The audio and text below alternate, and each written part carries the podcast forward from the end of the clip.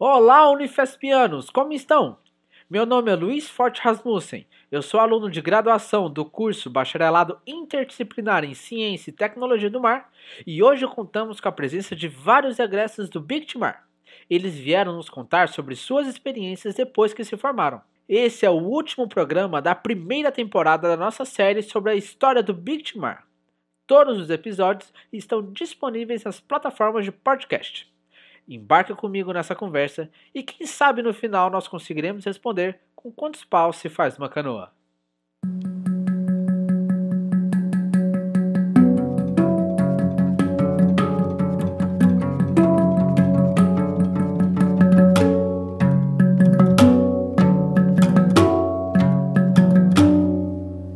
Olá a todos, tudo bem com vocês? Tudo, tudo bem, tudo tranquilo. Tudo. Indo, né? Tudo bem. Eu gostaria que cada um se apresentasse e dissesse pra gente quando que você ingressou no BICT, qual foi a sua turma, quando você se formou e qual que tem, sua, tem sido a sua principal atuação no mercado de trabalho atualmente. Boa tarde, né, novamente. Meu nome é Marco Aurélio. Eu ingressei no, no BICT na primeira turma, foi em 2012, né? E me formei em 2015. Depois de muita luta, quem estava lá no começo sabe como é que foi.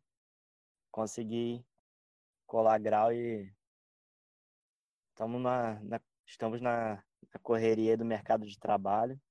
Eu ainda não consegui é, trabalhar na, na área diretamente, trabalho com comércio exterior, mas na empresa que eu trabalho tem alguma coisa a ver com, com o que eu aprendi no BICT, né?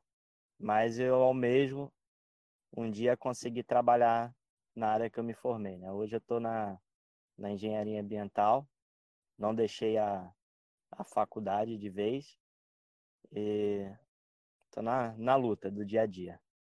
Bom, olá pessoal, é, eu sou Alex, também sou da primeira turma, é, entrei em 2012 no, no Vespertino das Ciências do Mar. É, eu me formei em 2014, no fim de 2014, na Ciências do Mar e ingressei na Engenharia Ambiental. E na Engenharia Ambiental me formei em 2018, meio de 2018. É, bom, eu hoje, muito recentemente, eu atuo com Engenharia Ambiental, é, mas no início eu fui trabalhar com energia elétrica. Trabalhei bastante na, com compra de energia e posteriormente estou é, trabalhando como, como engenheiro ambiental na distribuidora de, de energia. Né? Agora estou indo para Recife, assim que acabar a pandemia, e vou trabalhar como, como engenheiro ambiental. Que da hora. Bom, boa tarde a todos. Obrigado pelo, pelo convite, por estar participando aqui hoje desse, dessa conversa. Meu nome é Jonatas, eu ingressei na, na primeira turma do noturno, do interdisciplinar, interdisciplinar em ciências do mar, né, do, do BICTMAR, em 2012. É, me formei também em 2014, no fim de 2014, e optei por seguir carreira acadêmica. Atualmente eu não estou no mercado de trabalho, eu acabei, assim que eu terminei o BICT, eu ingressei num curso de mestrado, já finalizei, hoje, hoje estou fazendo um doutorado em bioinformática. E é, é isso, por enquanto é isso. É, oi, gente, obrigado pelo convite. É, eu, eu sou da segunda turma, sou da turma 2. É, e daí, enfim, um pouco fora do, do, do, programado, mas eu me formei em 2018.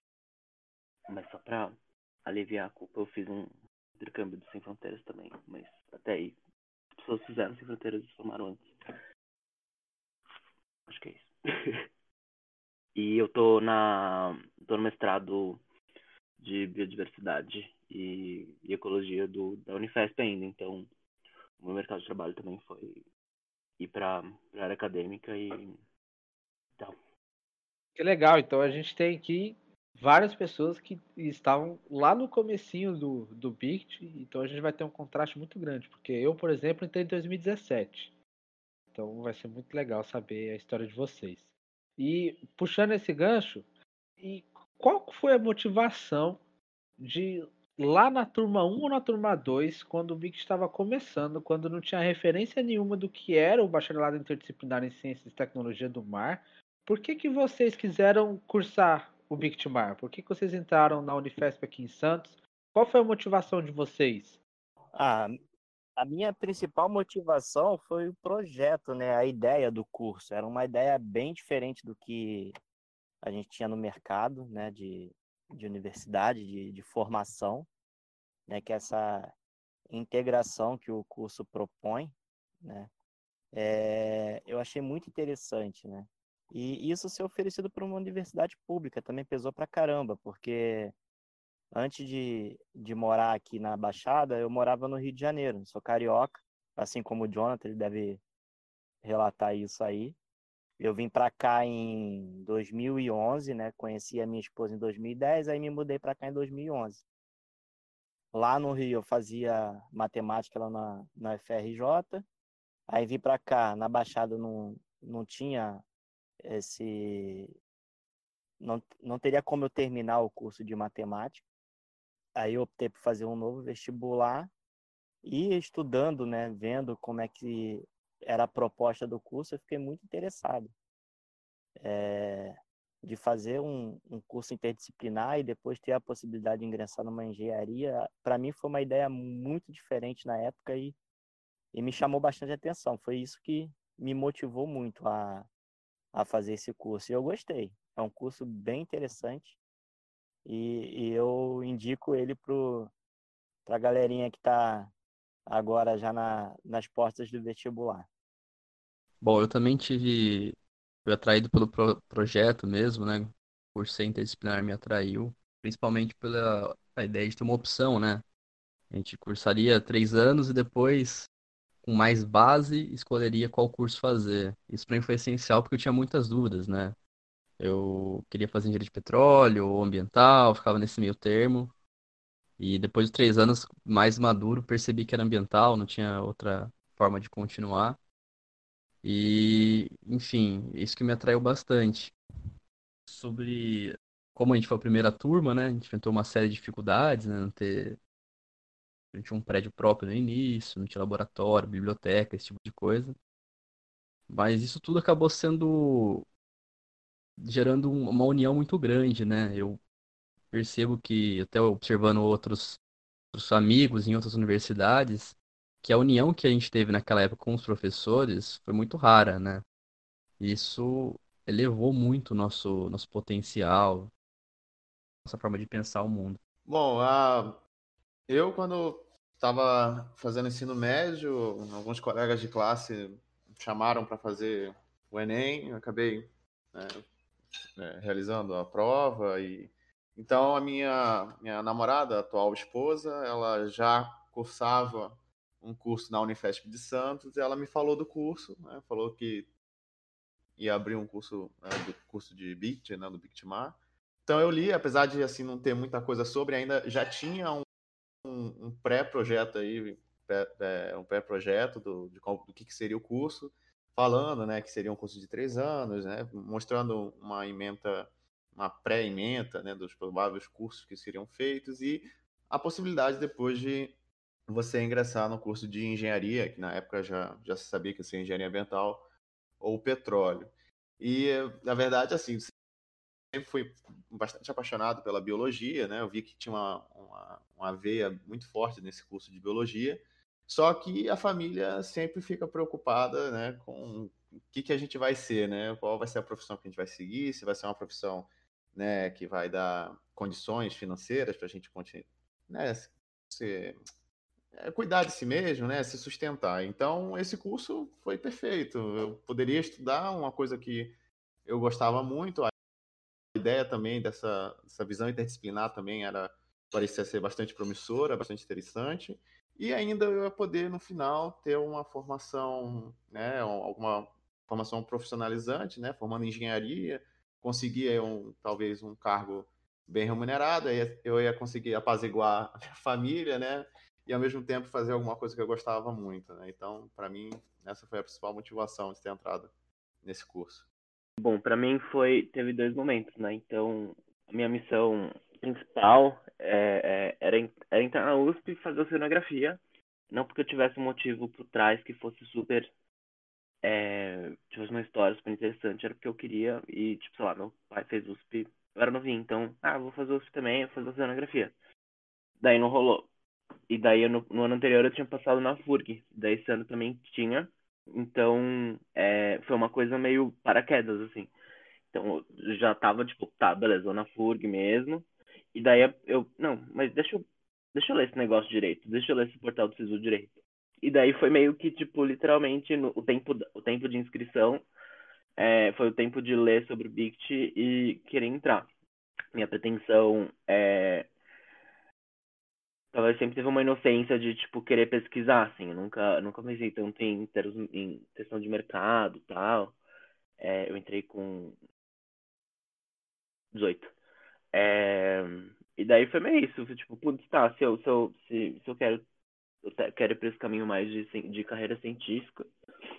E no fim o Bict é isso, né? A minha percepção é que o Bict é um, Bict é um grande chiqueirinho que você te tacam lá no meio, joga um monte de brinquedo só que você tem que aprender a usar todos os brinquedos, não que você vai usar eles todos os dias, mas você precisa manjar e entender eles.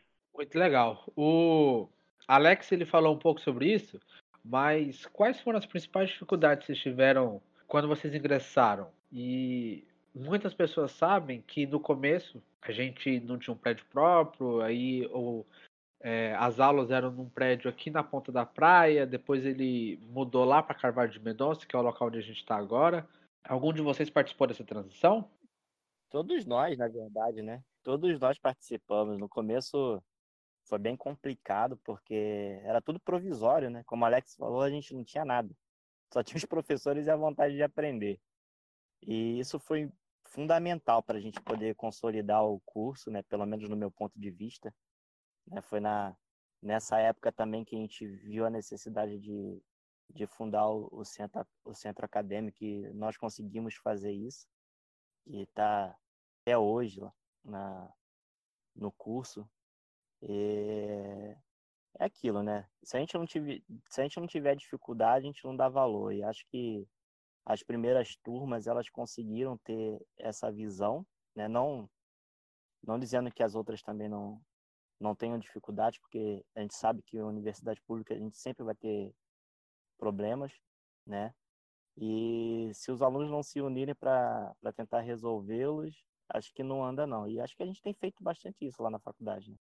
Tanto no BICT como nas engenharias, os alunos têm estado bem unidos para poder conseguir resolver todos os problemas e, e ter um curso de qualidade, né? Que acho que esse é o objetivo primordial. É, eu concordo muito com o Marco e é um pouquinho do que eu falei, né? A gente teve essa união, ela superou as dificuldades iniciais, né? E tem uma coisa bem legal também, que, que me vem à cabeça toda vez que eu lembro daquele início, é que tudo, tudo foi novidade, né? Foi novidade pra gente como aluno e pros professores. Era a primeira vez que eles estavam dando aquela matéria naquela universidade.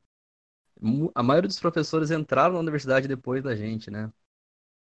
E isso foi muito legal, assim, teve coisas muito surpreendentes a gente se sentir parte de um, de um feedback ou de, um, de uma construção daquele projeto.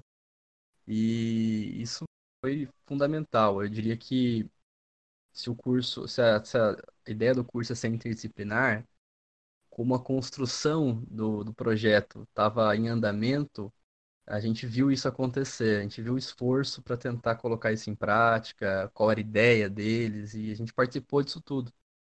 Então foi um momento muito legal. Hoje, assim, tem professores que eu considero amigos pessoais, assim, que grande parte foi por pela proximidade que, que aquele momento possibilitou. É, eu acho que os dois colegas também falaram, eu concordo também. É, eu lembro que quando a gente a primeira aula que a gente ingressou, os professores se reuniram, né, para dar as boas-vindas. E eu lembro de ter contado cinco professores. Era esse o quadro inicial que os alunos tiveram contato, um curso inteiro sendo planejado principalmente por esses cinco professores, né, corajosos. E aos poucos a gente foi vendo eles, né, dando aula, se organizando para fazer concurso para chamar novos professores, e a gente foi vendo o quadro aumentar. Como eles já falaram, a gente ficava num prédio alugado da Unifesp, um prédio que já existia há muito tempo, já outros cursos antes do, do BICT, né, que já estavam aí na, na Unifesp, o curso de, ciência, de serviço social, os cursos da saúde, já, já ocupavam aquele prédio. É, aí depois, momentos antes, eles acabaram né, indo para o prédio né, da, da Silva Jardim, aí acabou ficando só nosso curso de Ciências do Mar, então parecia um prédio fantasma, porque só tinha gente e os professores, mais ninguém. A gente não tinha biblioteca, o laboratório também era muito não tinha muitos recursos, pouco, né, pouco material. Também a gente muita dificuldade assim, pra, geralmente os alunos que frequentam, né, as universidades públicas, geralmente não têm muitas condições financeiras, já está gastando muito dinheiro, né, para se manter na, na cidade, então a gente não tinha um RU, né, isso foi um problema muito grande para muitos alunos. É, a gente tinha restaurantes conveniados, mas, enfim, conversa para outro dia, né? Alguns problemas que a gente teve em relação a isso, mas de fato a união que os alunos tinham e esse contato direto com os professores, né? Eles estão sempre ali muito próximos da gente, é, fez com que tudo isso fosse possível de ser superado, né? E cada ano que passava, cada, é, a gente sentia o curso se organizando e crescendo cada vez mais, né? Então acho que foi uma experiência única participar disso é, ser da primeira turma é, teve essas dificuldades, mas também falo que foi um, uma experiência que acho que não teria se eu tivesse entrado no curso já tradicional e bem consolidado. Acho que vai valer muito para minha para minha vida, né, como experiência. É, acho que tem sempre tem essa questão do, do copo meio vazio, meio cheio, né? É, eu entrei na, no, no segundo momento, né, na turma 2, então Puxadinho já estava tá um pouquinho mais é, organizado ainda, era na ponta da praia, mas já tinha tido o primeiro grande concurso, então não foram os, os primeiros, é, os, os, cinco iniciais, né? O, acho que quatro que o Odair era emprestado, né? É, já era um segundo momento que entrou uma galera, então já era uma novidade no nível, a nível pessoal, né? Estar numa universidade pública, aquela coisa, um curso em construção, o que, que vai acontecer, daí tem a galera do, do primeiro ano que é, que tinha acabado de, de voltar de uma, de uma greve. Não que eles fizeram a greve, né? A Unifest estava numa greve. Então todo mundo tendo aula freak crazy, tipo, pelo amor de Deus, preciso acabar esse ano, socorro. E. e tá, mas o que, que é isso? Nossa, mas paralisaram tanto tempo. Então foi uma imersão meio que, tipo, política, de entender o que, que, que, é uma greve, o que, que faz uma greve, o que, que isso constrói. É, esses novos professores, então, tipo, tinha essa coisa da gente descobrir também quem eram os professores. Uh, e que mais? E ter aula, tipo, sei lá, você tava tendo aula, e daí do nada passava um, um navio, daí, tipo, o professor tinha que parar de falar, que ele ficava. E, tipo, causava. É... Então acho que eu sempre vi ele muito cheio, assim, um copo muito. É... várias novidades. Então acho que é... tinha questão da RU e tal. É, mas eu sempre vi com bastante, bastante, sei lá, esperança, com bastante, puxa, que projeto louco, né? Que coisa legal, que coisa única que tá acontecendo. Que vai, vai de encontro com a fala dos outros, né? Tipo, que, que, né, que projeto incrível que tá rolando, tipo. E essa proximidade com os professores também, né? Tipo, é, tá que nem tinha tanto. então dá lá pra subir, puxar um papo e tal. Que era um andar de cima, né? os, salas dos professores. Era bem fácil esse acesso. Ainda é, mas, mas acho que a construção dos prédios, arquitetura gera uma barreira, por mais que essa barreira social não exista tanto. Se você quiser puxar ideia com o professor hoje no Big, é tranquilo, mas antes era literalmente subir uma escadinha, tava lá todos os escritóriozinhos e bater um papo. Ah, eu entendo o que você está falando, porque ainda hoje, quando eu quero conversar com o professor, eu ainda tenho que descobrir qual é o laboratório dele, aonde fica esse laboratório, Aí o, lá na Carvalho de Mendonça, os andares eles são meio em escada, então o primeiro andar ele tem um nível abaixo, um nível acima. É no quarto andar, mas é no quarto andar de cima e no quarto andar de baixo. Então eu sei bem o que você está falando. E. Não, a sa... Pode continuar. A sala, a sala que eu fico, né? O laboratório que faz parte, fica do lado de acho que quase todas as exatas. Então, eu, tipo, quando chega a hora de prova, eu viro muito secretária, tipo, do Renê, secretário de todo mundo de, de, da física, das matemáticas, porque ninguém sabe onde que chega, né? Ah, não, é naquela salinha direita, agora ele tá montando, ah, é na outra sala ali. Tipo, vira um caos, assim, tipo, horário. Esse, esse período de, de prova de, de matéria de exatas. É bem confuso o Carvalho, né? Não, eu ainda hoje confundo a sala do professor William com a sala do professor René. Às vezes eu quero falar com o William, eu entro na sala do René, às vezes eu quero falar com o René, eu entro na sala do William. Então, a gente vai precisar pedir um mapinha lá para Carvalho. Total, total. Alô, Centro Acadêmico. Eu só sei onde é a sala do Aqui e da Flávia. O resto eu tenho que ficar perguntando pros outros. Então, e a gente está conversando aqui e a gente já percebeu algumas mudanças. Pessoas que estão atualmente no BICT conseguiram ver e e às vezes até já conhecia algumas diferenças do curso atual para o curso de antigamente. Mas eu gostaria de perguntar é, qual que é a proximidade que vocês têm com a galera do curso atual? É, dos alunos, dos professores e pensando é, um pouco fora disso que já foi dito, quais são umas outras diferenças nítidas que vocês conseguem perceber de quando vocês cursavam e do curso como ele está atualmente? Então, a proximidade que eu tenho hoje com, com os alunos do, do, do BICT é mais quando a gente tem matérias conjuntas, né? É, tipo, tem matéria da engenharia que a gente só tem no BICT. Aí é esse o pouco contato que eu tenho com, com o pessoal do BICT. E diferença do que a gente teve lá no começo para agora, que é bem gritante assim, são os laboratórios, né? Eles começaram a aparecer, que na nossa época a gente não tinha. Tanto que teve matéria de laboratório que eu, te, que eu tô fazendo ainda, porque na época que era obrigatório para gente da, da engenharia, não tinha como fazer. Eu tenho que fazer, eu tô fazendo agora. Acho que essas são as, as diferenças assim que eu consigo ver. Não sei se os outros colegas aí vão conseguir é, enumerar outras aí que eu não que eu não vejo agora. É, eu confesso que eu tô um pouco afastado. A última vez que eu tive aula mesmo, se eu não me engano, foi fim de 2017. Depois era só estágio, essas coisas assim, que, que entreguei e formei, né? Mas, é, como eu sempre morei em República, tempo que eu fiquei em Santos, né? Eu ainda tenho um, uns amigos que estão cursando, a gente vai conversando, vou pegando algumas atualizações, assim. E teve coisa que a gente sentiu mesmo, de mudança com a gente lá, né?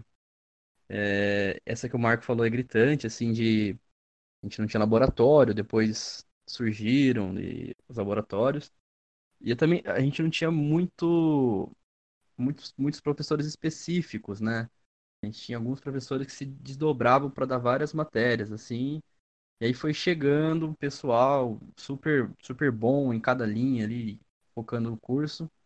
Isso foi muito importante, né? E o que, a diferença que eu vejo é essa, assim, o, o hoje o curso está construído. Hoje tem, tem um grupo de professores formados, as linhas de pesquisa, é, os laboratórios para fazer isso. Então o curso foi ficando cada vez mais, ganhando mais corpo, assim. E também eu acho que tem mais, é, mais canais para os estudantes aproveitarem a faculdade.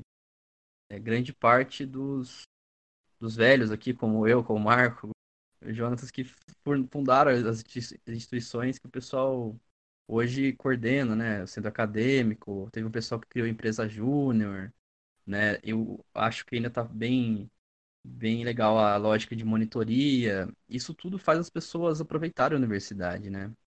Aproveitar as pesquisas e se desenvolver. É, basicamente foi isso que tanto o colega Marco e o e o Alex já comentaram, é, a principal diferença estrutural, né? É, laboratórios, a gente não tinha. Tinha apenas um ali, que ele chamava de laboratório molhado, que tinha coisas emprestadas de diversos professores, e era um só para tudo que precisava fazer.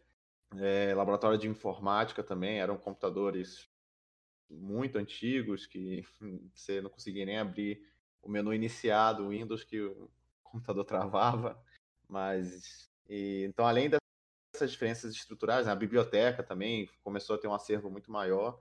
Na época era pouquíssimo, né? Muitas coisas eram emprestadas do, da biblioteca da Silva Jardim. É, além dessa parte estrutural, acho que para mim o que mais mudou foi em relação à organização da grade curricular.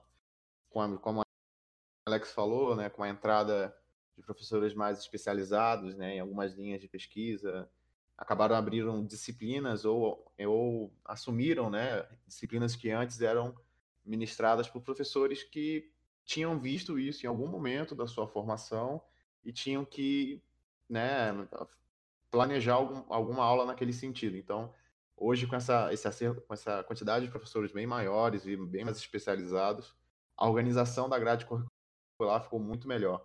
Tanto é que as primeiras turmas, é, já, já a gente já sempre, os professores sempre foram muito transparentes. Falaram, olha, quando vocês che chegarem na, no final do terceiro ano, ou a galera que vai estar tá querendo ingressar na engenharia, vocês vão ter que voltar a fazer matérias do BICT. Então, é uma, eu acho que é uma realidade aí até a, eu tô assim, eu vou me arriscar aqui dizer que até a terceira turma o pessoal ainda teve que ficar voltando em algumas matérias que deveriam ser obrigatórias do BICT hoje, que hoje são. Então, acho que o principal ponto positivo de mudança, dessa grande diferença, foi a organização da grade curricular, que hoje eu, eu vejo que está bem sólida. Eu tenho o contato que eu tenho hoje com o curso, eu não tenho contato com o curso diretamente, mas eu tenho, eu tenho ainda muito contato, faço colaborações de pesquisa, e, enfim, com o professor Igor, o que hoje é diretor do Instituto do Mar. É, na época da graduação, ele era o meu orientador, então hoje a gente ainda mantém alguns projetos de colaboração, né? Eu, quando eu fazendo doutorado, mas a gente ainda faz algumas colaborações científicas aí para alguns trabalhos que ele tem. a gente está escrevendo o artigo do meu mestrado, enfim. Então, esse é o contato que eu tenho hoje com o curso. eventualmente, a gente acaba. Eu pergunto, né, como é que está o curso, né, essas situações que teve de corte orçamentário da, do governo, né, como é que a Unifesp estava lidando com isso, enfim. E não é, é isso. Acho que é isso que eu gostaria de falar. É, acho que para mim uh, o meu contato ele é ele é fisicamente e, e, e, não sei qual é o posto fisicamente e materialmente de cima para baixo. Um porque eu fico no quinto andar no Labec Mar e daí eu, enfim, eu só vejo essas pessoas que perguntam onde que onde que faz onde tem visto de prova, é, uma, uma um contato mais próximo assim com gente que entra pro laboratório, pelo ABEC, que é fazendo merchan, né? Sempre tem uh, IC novo. Qual é o nome completo desse laboratório, Sim? O Labec, o Labec Mar é o Laboratório de Ecologia e Conservação. Marina. Ah, ok. É, e daí, uh, também, nesse, como eu faço mestrado dentro da Unifesp, né, é, ele tem esse, essa, essa unidade que precisa de um estágio docente. Então, a galera que está se formando agora, é, eu, eu conheci relativamente porque eu dei, eu dei, eu dei uma aula e uma, uma provinha, assim, para matéria de oceanografia, que, que fez parte do meu estágio, estágio docente. Então, tem mais marates aí que eu preciso ir, ir para uns bar, fazer um. conhecer mais esse pessoal mais novo. É, realmente, mas fora isso, Sei lá, não vou em festa, mas enfim, a idade chega, né, gente? E o, que eu gostei do, da nosso grupo que está gravando é que a gente tem tanto um, pessoas que seguiram o mercado de trabalho quanto as, as pessoas que seguiram a carreira acadêmica, que são as principais vertentes da galera que ingressa no BICT. E dentro disso, o que, que levou vocês a tomar essa decisão de ir para o mercado de trabalho ou de seguir uma carreira acadêmica? E pensando no curso, o que te facilitou tomar essa decisão e o que te dificultou tomar essa decisão? Então, no meu caso, eu já, quando eu comecei o curso, eu já estava já no mercado de trabalho, né? E não consegui me desvencilhar até hoje. A minha ideia é terminar a engenharia ambiental e conseguir ingressar no, no mercado de trabalho, seja abrindo uma consultoria, uma empresa do ramo de engenharia, ou até mesmo tentando é, ingressar numa, numa empresa como funcionário mesmo, como, como empregado, né? E na empresa que eu trabalho hoje, é, eles têm essa parte ambiental. E de vez em quando eu dou umas entradas lá para ver se eu consigo ficar na empresa mesmo, mas nessa, nessa parte de, de gestão ambiental. Para mim isso está ajudando para caramba, porque eu consigo ajudar os colegas lá, né? Com o conhecimento que eu já adquiri do BICT e o que é, eu estou conseguindo aprender na, na engenharia. É, para mim, eu convivi com a dúvida durante todo o curso sobre seguir carreira acadêmica ou ir para o mercado de trabalho. E assim, a Unifesp proporcionou muitas oportunidades, assim, a gente fiz um projeto desde o início, assim, já com pesquisa, né? Que me deixava mais nesse limbo ainda, né? De tentar procurar um estágio ou seguir carreira acadêmica.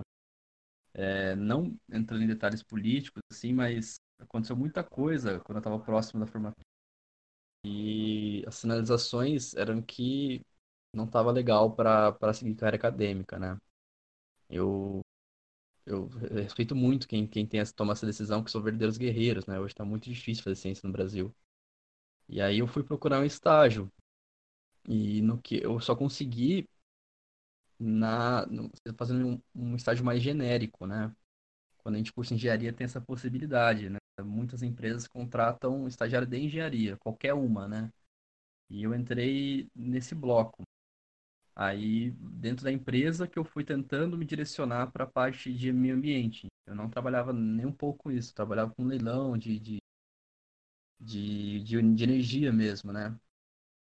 Trabalhava numa distribuidora de energia. E dentro disso, fui fazendo contatos e hoje consegui uma vaga. Né? até falei no começo, estou me mudando para Recife para trabalhar como engenheiro ambiental mesmo. Da Energia, né? Que eu trabalho hoje. E, assim, tenho muita saudade da, da área acadêmica. Tenho artigos pendentes, então espero que o meu orientador não ouça esse podcast, porque você não vai me cobrar. Mas Hoje eu estou mais, mais dentro do mercado de trabalho mesmo. Bom, é, da minha motivação de como entrei na, na, na área acadêmica foi um pouco.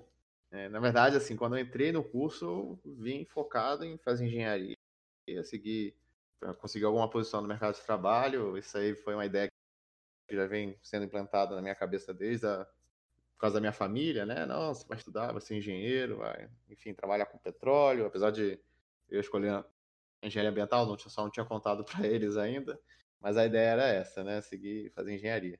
Só que eu sempre tive uma, uma pegada assim mais ciência desde, desde o meu ensino médio. Eu tive a oportunidade de ingressar no, no Instituto Federal, né, onde você tem um, uma equipe de professores também muito, muito bons. É, e dentro da iniciação científica, eu acabei desculpa, dentro do ensino médio, um professor, né, eu tinha muito contato com um professor e ele consegui, participar de um projeto, um projeto de iniciação científica, né? A gente escreveu um projeto para a CNPq e consegui aí minha primeira bolsa de pesquisa, que foi a iniciação científica júnior. E aí, desde ali, eu já vim começando a crescer o interesse por fazer ciência, né? E aí, quando eu ingressei na graduação, a Unifesp, em um certo momento da, de 2002, entre 2012 e 2013, participou de um projeto né, de de, que envolvia. É, agora eu não, não, vou me recordar o nome, mas ele tinha o interesse de conhecer melhor o, o porto, né, os portos do Brasil. Era um projeto super grande, coordenado pela UFRJ na época, e a a Unifesp ficou responsável por fazer esses trabalhos desse projeto no Porto de Santos. E aí, nesse projeto, acabei tendo muito contato com o professor Igor. E eu trouxe uma ideia para ele: Ó, professor, fiz esse projeto de iniciação científica no meu ensino médio, quero trazer, né, pro, quero fazer uma iniciação aqui na, na graduação. E ele abraçou a ideia, começou a me orientar, foi me jogando cada vez mais sementinhas, assim, olha, o que, o que a gente pode fazer, como é que é trabalhar com ciência. E foi crescendo essa vontade, esse, conhecendo mais ainda sobre o que era a área acadêmica. E quando chegou na hora de ingressar na engenharia, eu fiquei, assim como o Alex, né, bastante em dúvida do que, que eu realmente queria. fiz um semestre de engenharia ambiental, eu falei, é, não, não é para mim. é, muitos esses cálculos muito doidos, física 3 aí, né? Isso, assim, não, não, isso não, nem todo dinheiro do mundo vai fazer eu gostar de engenharia. Então eu e junto com o Igor, né, me incentivando demais para seguir carreira acadêmica, devo tudo a ele, né? Ele que me, me incentivou a seguir essa carreira. E então eu acabei decidindo de sair da engenharia, tinha passado um processo seletivo para bioinformática, mestrado em bioinformática. E aí eu decidi seguir carreira acadêmica. Estou super feliz, foi a melhor coisa que eu fiz na minha vida. Alex tem razão, tava assim como hoje, ainda estava um pouco né, do que antes, do que hoje é, né, mas ainda ainda assim era muito ruim a fazer ciência, né, mas eu consegui uma bolsa, eu consegui uma boa posição no, na prova, o meu meu professor tinha uma bolsa então isso acabou me ajudando a conseguir ainda mais, né, conseguir seguir essa carreira. Mas é assim, seguir carreira acadêmica no Brasil é bem complicado, tem que ter muita força de vontade para poder seguir. Mas para mim tá, tem, vem dado tudo certo. É... Nossa, comecei a, a viajar assim, com esse papo do, com essa conversa do, do Jonathan. É...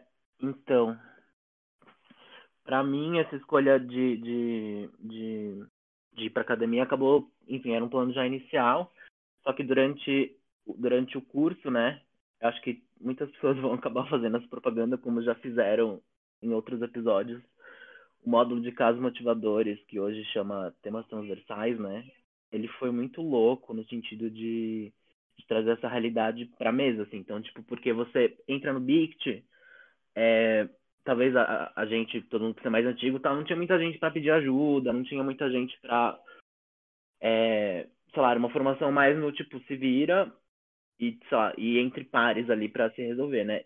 E o Casos, ele, ele te botava ali um problemão, pá, na mesa, você tinha que você tinha que é, ter uma postura profissional e ter um, um, uma forma ali de se organizar profissional e, e, e, lidar com pessoas extremamente diferentes de você, com, mesmo tendo, todo mundo tendo do BICT, com, com caminhos diferentes, né? Porque é, 40% da nossa carga é eletiva, então eu sou total biológicas, é, mas entendo que eu preciso usar outras coisas. Tanto é que o meu, meu mestrado eu uso, meu, meu primeiro orientador ele é geólogo, eu uso coisas de sedimentologia.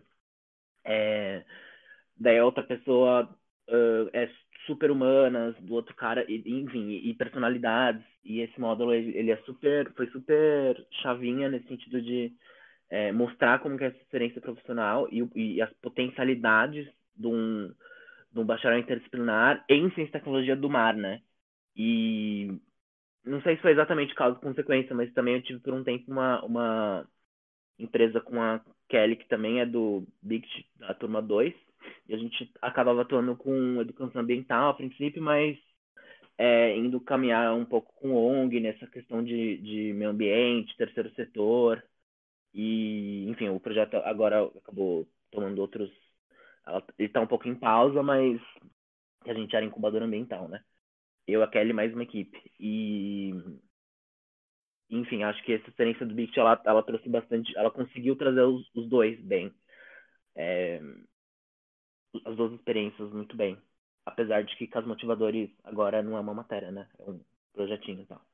Xinha, eu tenho uma pergunta em particular para você. Como que foi esse processo do Ciências Sem Fronteiras que você citou mais cedo? Olha, em, em como diriam os acadêmicos, foi tiro, porrada e bomba. foi...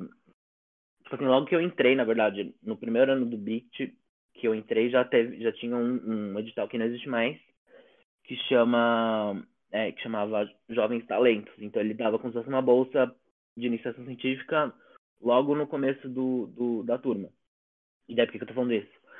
É, quando saiu a parada do Sem Fronteiras, todo mundo que era Jovens Talentos recebeu, não sei se antes, mas tinha uma questão de que rolava uma conectividade. Então, em caso de empate, ele, ele tinha um peso aí.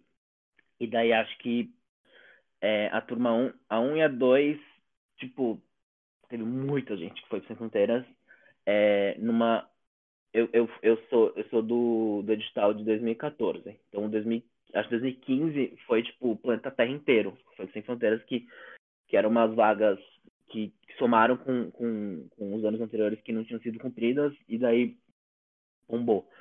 É, então, na minha época, era um pouco tateando tudo, assim, tipo, tinha que, tinha que procurar muitas coisas, daí começou a ter uns grupos, o Facebook estava começando a ser mais usado nessa época, né? Então, tinha uns grupinhos ali que se ajudavam mais ou menos, mas em questão Unifesp, era tipo, é, ligar para ligar para reitoria, ligar para os prédios de São Paulo, mandar e-mail. Daí tinha uma época que precisava enviar uma prova e não, tipo, não tinha como, a galera que fizeram de graça tal, mas não conseguia ter, não ia dar certo prazo, então foi desespero no sentido de muitas coisas em, em branco, mas isso mostrou muito como funciona o sistema é, da educação da, do ensino superior público, né? Ele tem uma potencialidade imensa. É, não sei se é falta de, de, de funcionário, mas mas é, os serviços eles demoram por coisas que, que não não não estão no nosso controle, mas a vontade de criar é muito grande. Então, quem estava junto, tipo, da coordenação, acho que não aguentava mais ver gente do Sem Fronteiras pra, antes, antes de ir, né? E foi, é, foi um esforço muito intenso de todo mundo, assim, para conseguir fazer a parada acontecer. Eu fui sem um curso de inglês. Teve gente que foi fazer o curso de línguas, que ele era de três meses ou de seis meses, dependendo da sua pontuação mínima ali. E, pô, foi, foi muito bom. O meu curso, eu não fiz ciências, ciência tecnologia do mar, até porque não, não sei se existe esse curso lá, é, esse nome de curso lá fora. Eu fiz biologia marinha. E foi muito bom, assim. É, eu fui para um país que fala um, dialeto de, de inglês muito difícil, que é a Escócia. Então, eu fiz o curso de língua, sabia gramática, sabia falar, mas cheguei lá, era meio, tipo, estacionado, assim. Tipo, que esses, que esses humanos estão falando. É... Mas foi, foi um super aprendizado, fiz matérias que... Eu não peguei equivalência de muita coisa, que por isso que me fez ficar bastante tempo no BICT mas eu também. É, as matérias que eu fiz me ajudaram muito. Eu tive muita matéria de estatística, não, não porque eu quis foi, é, fazer parte de uma grade lá. É, muita matéria de estatística e desenho, desenho amostral, que tu, tudo a ver com, com, com ecologia, que é a área que eu trabalho, né? Paleecologia, hoje mesmo assim.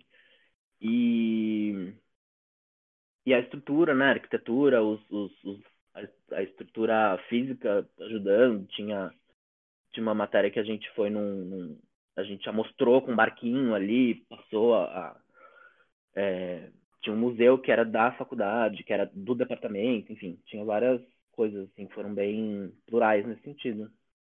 Mas é, de forma alguma que o Bict era, enfim, pior. Era, era porque era uma proposta totalmente disciplinar. Então a gente tinha matérias junto com, com, com outras, outras áreas da biologia, mas era super disciplinar. E o BICT perguntando tudo, né? Tipo, pô, não tem isso de não. Ah, não gosto de matemática, não vou estudar, não gosto de. Tipo, você vai ter problemas de vida real que você vai precisar usar cálculo. Você vai ter problemas da vida real que você vai precisar entender um mínimozinho de sei lá, térmica. Essas coisas. Que é isso. Falei demais, desculpa. Edição. Não tem problema não. É, chegando agora aqui então no final da nossa entrevista, eu queria o, o intuito dessa nossa série, eu não sei se vocês têm acompanhado, de contar a história do Bict, é porque a gente tem um caso, mais um caso muito peculiar que nunca aconteceu antes, mas os alunos que entraram esse ano, que estão no primeiro termo, eles não tiveram aula. O, a gente estava no processo de de introdução deles na universidade, estava na calorada, fazendo alguns projetos para que eles descobrissem a Unifesp, mas eles tiveram muita poucas, muitas poucas aulas mesmo. E aí a gente, ele, como eles estão no primeiro termo e não tem CR, eles não conseguiram se matricular nas UCs optativas emergenciais. Então a gente imagina que muitos desses, desses alunos que estão no primeiro termo, eles estão meio perdidos é, que a gente se encontra no momento de pandemia, que é uma crise que a gente não esperava, sem precedentes. Então, a gente imaginou de fazer esse, essa série de programas para que essas pessoas ouçam e se conectem de forma mais afetiva ao curso. já que na prática eles não conseguiram. E vocês que estão há tanto tempo, que participaram dessa criação, que já disseram aqui que tem esse vínculo tão forte pelas dificuldades que passaram, pelo momento em que vocês estavam vivendo, que coincidiu com o curso que vocês estavam fazendo. É, vocês têm alguma mensagem para esse aluno que está entrando agora, para esse aluno que devia se formar, mas não está conseguindo, para o aluno que está perdido, que não sabe o que fazer da vida, que não sabe qual carreira seguir, que achou que o curso era uma coisa e descobriu que era outra. Qual é a mensagem de vocês para essas pessoas? É uma mensagem que eu acho que vai ficar que é importante de eles terem em mente é não desistir. Porque essas dificuldades de agora nós enfrentamos no passado não com essa amplitude, né, de não ter nenhuma aula, né? Mas enfrentamos as dificuldades, conseguimos vencê-las e agora também não vai ser diferente. Muitos, muitos colegas acabaram ficando, né, pelo pelo caminho, porque ou desistiram no curso, ou foram fazer outros cursos, ou ficaram desiludidos com o curso. Mas a grande maioria que, que continuou, acho que tem boas coisas para falar, né? E nesse momento de dificuldade é, é não desistir, cara. É, é pensar lá na frente que isso vai passar para todos nós. Né? Todo mundo está passando essas dificuldades e o mundo com certeza será outro depois que isso tudo passar e ter fé, ter fé de que vai, que vai dar tudo certo. E quando tudo voltar, vai ser, como o Shin falou, é tiro, porrada e bomba. Não, não vai ter moleza para ninguém. É ter perseverança e lutar até acabar. E parabéns aí pela iniciativa, tá?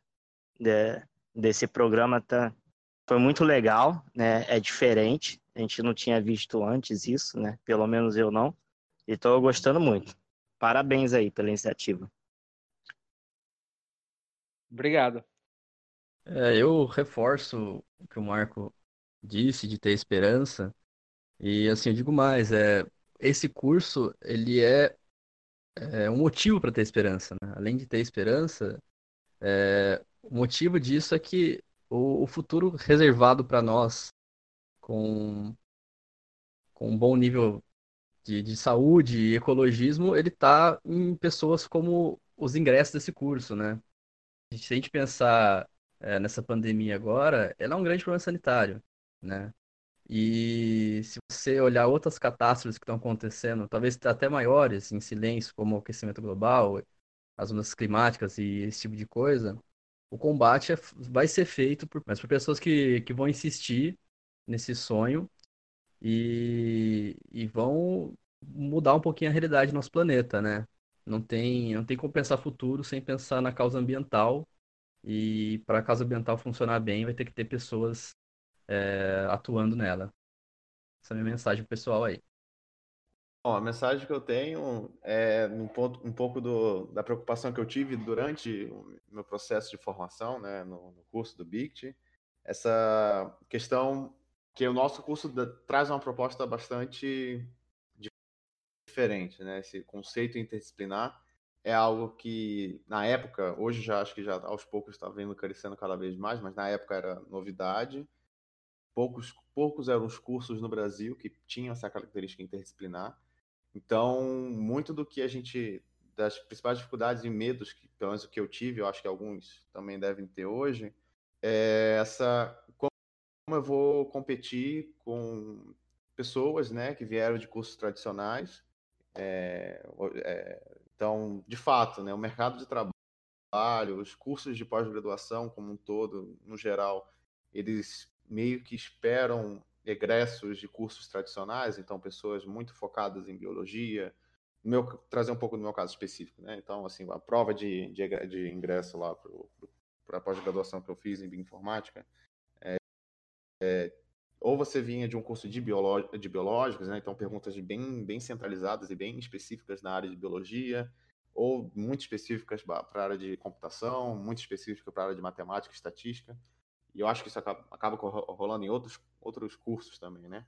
Mas o que eu digo é, isso, essa realidade está mudando. Na Europa, os professores é, muitos professores que começaram esse curso do BICT, eles fizeram mestrado ou doutorado na Europa, e eles falaram que a realidade nesses outros lugares, nesses, né, pelo menos na Europa, já era outra. Cada vez mais tem se percebido a importância de tratar um problema com uma ótica mais abrangente, mais generalizada, né, e tentar fazer com que esses, esses vários componentes da, do problema que você está lidando, eles têm que conversar entre si para você conseguir entender de fato aquele fenômeno. fenômeno. É, então, eu vi, pensando nisso, esse curso do BICT, com essa pegada interdisciplinar, além de você ver que o, o, o a preocupação do, do, corpo docente, né, para quem cursa o, BICT, é que você tenha aí uma e além do que você além do, do da análise técnica daquilo que você está analisando que você está olhando do problema ali que você está lidando né? Por exemplo as questões né, de, de impacto ambiental na região costeira você enxergar aquele problema muito além do, do viés biológico né do impacto em si mas olhar também as questões que envolvem que estão ali por trás que vão é, que vão fazer aquilo acontecer, né? Toda a questão econômica, a parte da social, de responsabilidade social, né? Toda aquela a população ribeirinha, as populações tradicionais, como é que elas são impactadas. Então, toda essa o curso como um todo te prepara para olhar para esses problemas dessa maneira, não só focar em uma coisa ali específica, como a maioria dos cursos tradicionais faz, mas te dá a capacidade de ter uma posição, uma visão crítica sobre algum problema e olhar na maior, na maior parte das esferas possíveis dos problemas que envolvem, que estão ali, né, das áreas que envolvem aquele problema. Né? No caso, economia, sociedade e, e, parte ambiental, biológica. Então, eu acho que isso é uma grande motivação para a galera que está fazendo esse curso, é, que é, é, isso é diferenciado. Poucos são os cursos no Brasil que têm essa preocupação. Né? Então, é isso aí. Eu acho que o que os colegas falaram é verdade. Assim, ter um pouquinho de perseverança, né? não desistir, é, é complicado realmente, essa, essa incerteza assusta um pouco, mas eu acho que o mercado tá, o mercado e os cursos de pós-graduação estão se moldando cada vez mais para perceber a importância de você ter um ensino mais interdisciplinar. Então, essa é a mensagem que eu deixo para a galera aí. Bom, acho que lógico, né? Não tem esse contexto da pandemia e tal, mas o ano que eu entrei, que foi é, 2013, né? Que foi 2013 foi, foi um ano. Eu, eu, é, a prova, os resultados todos aconteceram em fevereiro, só que as aulas efetivamente começaram em maio. Uh, por causa dessa da greve que estava se estendendo, né, desde o final do ano. Então, é, tentando de alguma forma trazer alguma, alguma similaridade, teve esse período de. Legal, entramos. E daí sai a lista, criaram, sei lá, um grupo no Facebook. Então tinha. Pelo menos conheço as pessoas, mas tem ali uma ansiedade do que fazer e tal. É... Esse tempo de, de não ter coisas, de, de ter um silêncio, né? Depois, quando você chega, é, é, acho que é, que é também aqui muito, muito do que se falava antes, assim, de quando. Acho que logo começou a pandemia, as pessoas discutiam muito, né? Tipo, ai, como vai ser depois? Acho que esse momento de retorno a gente vai valorizar muito mais do que, é, do que antes o contato, o espaço físico compartilhado, é, o olhar olho no olho. E, enfim, mas contando que essa pessoa não, não sabe ainda, né? Putz, mas eu li mais ou menos, mas o que, que é o BICT e tal. Acho que diferente da minha época e da época da galera da 1, a gente tem muita mais, muito mais gente para conversar. É, então, uh, conversar no sentido de, de, de, de, do curso, né? Então, é, alunos, enfim, professores. E também é, para entender, né, o que, que é isso, se, eu, se tem alguma área que eu quero ir. Então, acho que tem a página lá com todos os docentes. Meu, tem perfil pra caramba pra ver. É, de pesquisa, etc. E. O que mais? Mas também acho que antes de tudo, né, de entender se eu quero continuar no curso, se, se eu tenho condições de continuar um curso que só vai começar daqui a X, é o que, é o, que o pessoal fala do, do avião, né? Você põe sempre a máscara em você antes de botar na, na, nas pessoas do lado, mesmo que seja uma criança. Então, nesse tempo de quarentena, meu, autocuidado, é, é, saúde mental, saúde física, endorfina. Antes de tudo, né? Antes de qualquer, antes de qualquer busca é, externa. Acho que a gente precisa cuidar muito bem dessa interna antes. E, enfim, dar uma militada, mas acho que é isso. E tem a gente, né, pra entrar em contato. Sim, justamente. Eu ia perguntar agora, se alguma pessoa que ouviu esse esse programa e quer entrar em contato com algum de vocês para trocar uma ideia, para perguntar, para saber mais alguma história, para pedir um, um guia né, nesse, nesse túnel que a gente está passando, por onde que eles podem entrar em contato? Ah, no meu caso, eu tenho, tenho um Instagram, não sei se depois a gente consegue mandar aqui pelo, pelo podcast. Tenho e-mail, telefone, Facebook, por onde a galera que precisar falar comigo pode procurar que sempre que eu puder ajudar eu vou estar disponível. Sim, depois eu vou pegar esses meios de contato que vocês passarem e vou vincular a descrição do episódio. Então as pessoas vão conseguir é, acessar por lá. É, para mim também, qualquer canal de comunicação eu tô atendendo, Facebook, Instagram, WhatsApp. Eu até prefiro esses canais informais do que o e-mail formal mesmo. E tô aí para o que precisar. Já teve alunos do, do Bict que me procuraram, falando que ia fazer entrevista de estágio, perguntando o que eu falei. É, o que precisar, eu tô aí para ajudar.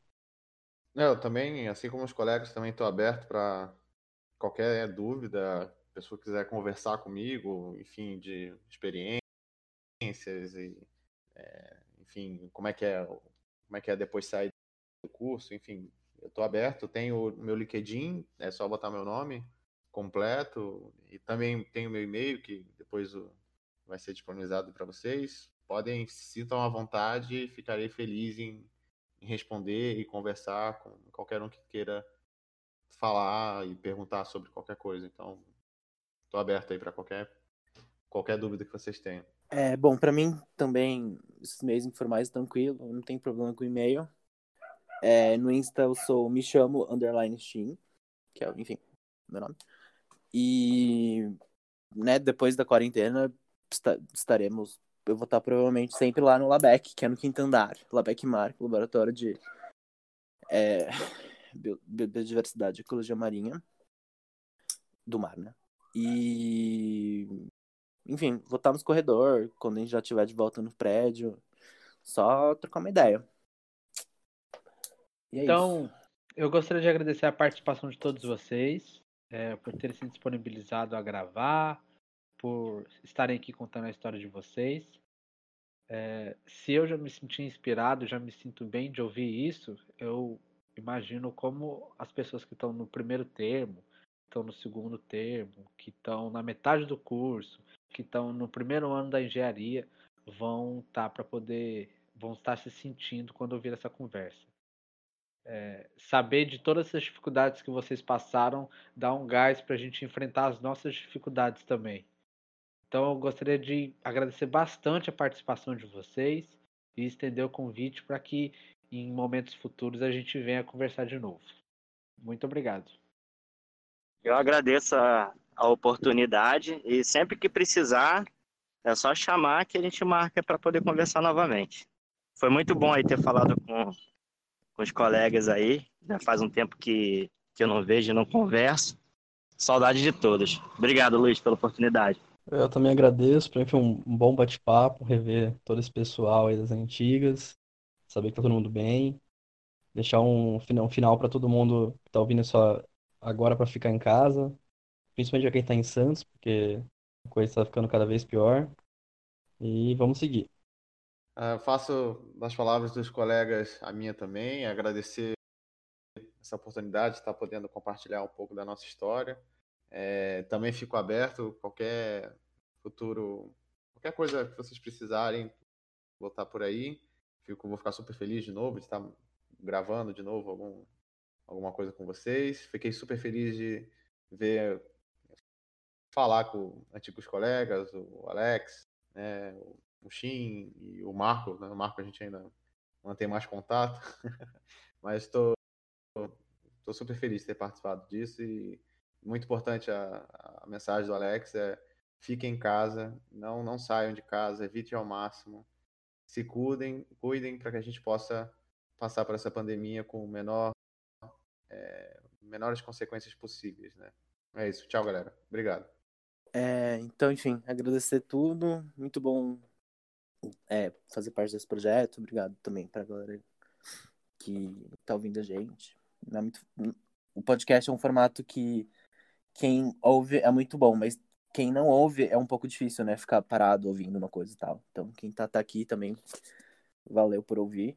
E, enfim, tô disposto a, a precisar só chamar. E acho que é, é, é às vezes é, é, meio ruim, né, usar os imperativos, já, tipo, fiquem bem, não sei o quê. Então, é, eu, tenho, eu, ouvi, eu ouvi esses dias que o ótimo é inimigo do bom. Então, acho que na quarentena a gente pode mirar só no bom, a gente não precisa estar tá ótimo, a gente pode estar só bom. E saúde mental, em primeiro lugar, cuidem-se no que der e, e, e, expor as fragilidades também, elas são importantes, né? Conversar com elas, entender. Não adianta botar num cantinho ali e depois ter um surto. Enfim, cuidem-se. Então é isso. Até a próxima, galera. Valeu, falou, falou. Valeu, galera. Forte abraço aí, cuide-se.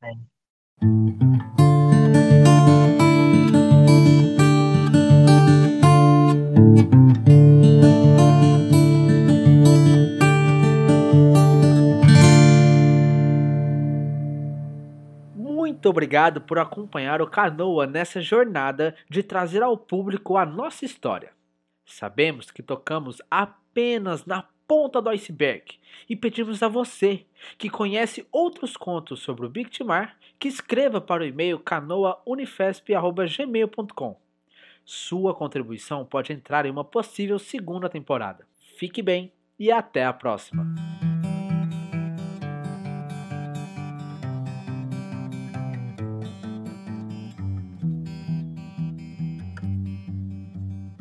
Projeto Com Quantos Paus Faz Uma Canoa é um podcast que fala sobre ciências e tecnologia nas universidades públicas.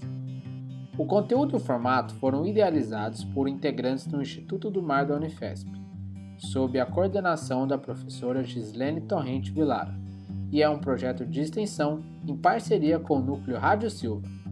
Entre em contato pelo endereço canoaunifesp.gmail.com ou pelo Instagram canoa_unifesp.